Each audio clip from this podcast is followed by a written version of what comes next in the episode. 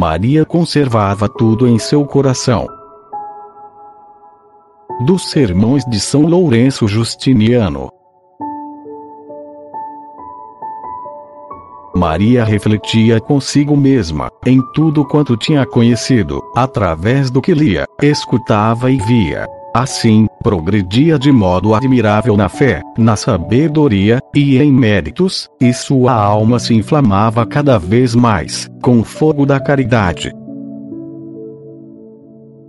O conhecimento sempre mais profundo dos mistérios celestes, a enchia de alegria, fazia-lhe sentir a fecundidade do Espírito, a atraía para Deus, e a confirmava na sua humildade.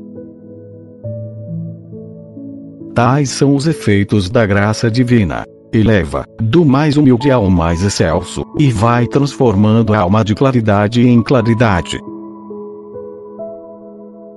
Feliz o coração da Virgem que, pela luz do Espírito que nela habitava, sempre, e em tudo, obedecia à vontade do Verbo de Deus não se deixava guiar pelo seu próprio sentimento ou inclinação, mas realizava, na sua atitude exterior, as insinuações internas da sabedoria inspiradas na fé.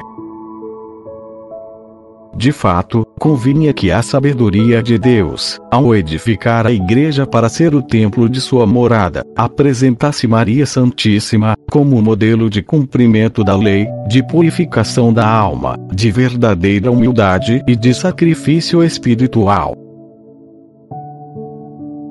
Imita Maria, tu, o alma fiel se queres purificar-te espiritualmente, e conseguir tirar as manchas do pecado, entra no templo do teu coração. É no templo do coração que Deus olha mais para a intenção do que para a exterioridade de tudo quanto fazemos. Por isso, quer elevemos nosso espírito à contemplação, a fim de repousarmos em Deus, quer nos exercitemos na prática das virtudes, para sermos úteis ao próximo com as nossas boas obras, façamos uma ou outra coisa de maneira que só a caridade de Cristo nos impulsione. É este o sacrifício perfeito da purificação espiritual, que não se oferece em templo feito por mão humana, mas no templo do coração, onde Cristo Senhor entra com alegria.